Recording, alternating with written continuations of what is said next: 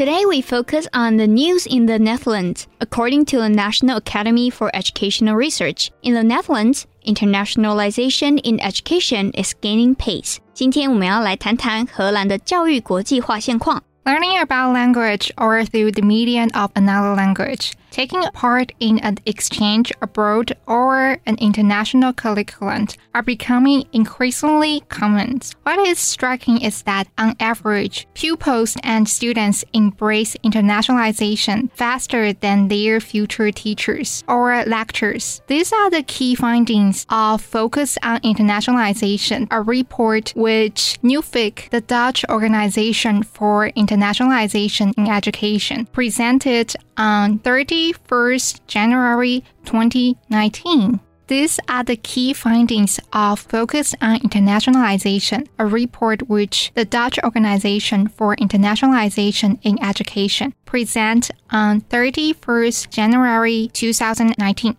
This is the first time an analysis has been made of how international the Dutch education sector actually is. The analysis indicates that pupils and students in all sectors of education encounter internationalization, but what it certainly does not involve everyone. In addition, pupils and students appear to acquire international experience in a wide variety of ways. 荷兰高等教育国际交流协会 （NUFIC） 一月三十一日首度发表全国各级教育调查报告。分析显示，各级教育阶段的学童和学生都有机会体验国际化，但也不必然加惠于每位学生。此外，学童和学生似乎以多元方式获得国际经验。令人惊讶的是，学生比教师更快且更容易接受国际化。In primary education, the emphasis is on learning a foreign language and global citizenship. Some 1,250 primary schools offer English from year one. In secondary education, almost 40% of all schools provide some form of internationalization. Through increased foreign language provision of an international curriculum or exchange for pupils and teachers. For example, with more than 36,000 pupils, the Network for Bilingual Education is one of the largest networks in secondary education. In schools with an international curriculum, pupils work with other countries.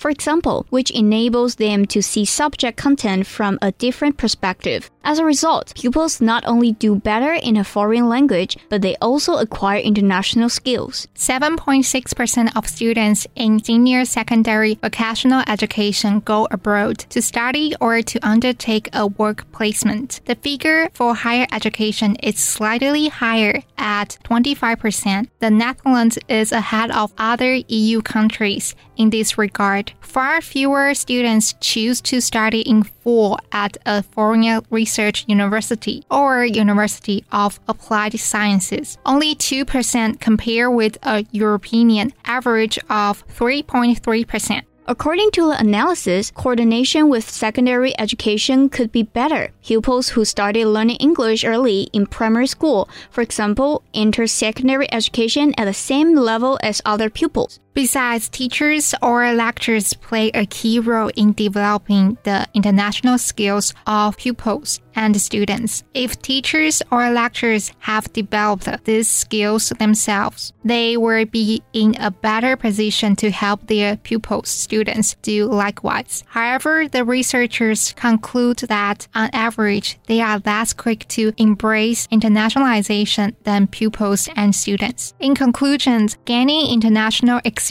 at school and university is crucial for pupils and students if they are to hold their own on the jobs market and in society as a whole. If they have international skills, they will be better able to engage with other cultures and they will understand their own culture better. Nuffic emphasizes that internationalization also has a broader impact. It can help strengthen our knowledge economy, align education more closely with the jobs market, and enable more effective collaboration with other countries at political, social, and economic level. However, according to the PIE News and the World View on August 7, 2019, a major setback for internationalization in the Netherlands could be afoot as the Ministry of Education, Science and Culture has announced plans to cut Nuffic's budget from 2021. At risk are the Netherlands Education Support Offices, the Nuffic office abroad, which have facilitated international education cooperation between the Netherlands and the countries in which they operate and supported international student recruitment. According to Nuffic, the ministry also intends to stop funding the Holland Alumni Network, a state funded system to connect all international alumni of Dutch institutions. Another area that may face cuts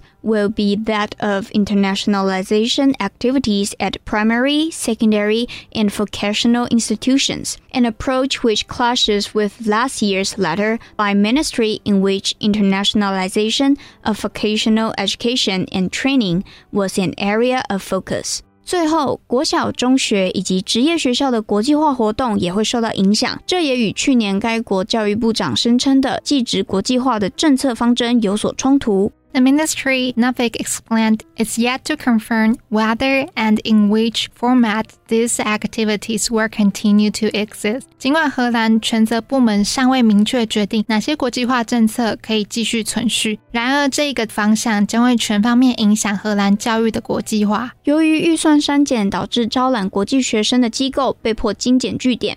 此举无疑将损害荷兰招揽全球精英的能力，也可能伤害荷兰知识经济、创新包容的环境。也有人指出，当像荷兰这样的自由主义国家删减支持全球知识经济的教育预算，其他国家或许会效仿。为加速国内中小学的国际化，台湾的教育部已研拟中小学国际教育白皮书二点零草案，包括松绑中小学国际交流与合作的法规等，并预计在六年内编列将近新台币十亿元预算。支持各教育主管机关以进行国际化人力免费培训、认证与奖励，并鼓励设立教育国际化专责单位及人力。这项计划预计今年底正式公布，并于一零九年起开始实施。想知道更多国际教育的讯息，欢迎上网搜寻《中小学国际教育白皮书二点零》，就可以了解更多喽。A scanning international experience in education is becoming increasingly common, we should all seize the opportunities around us.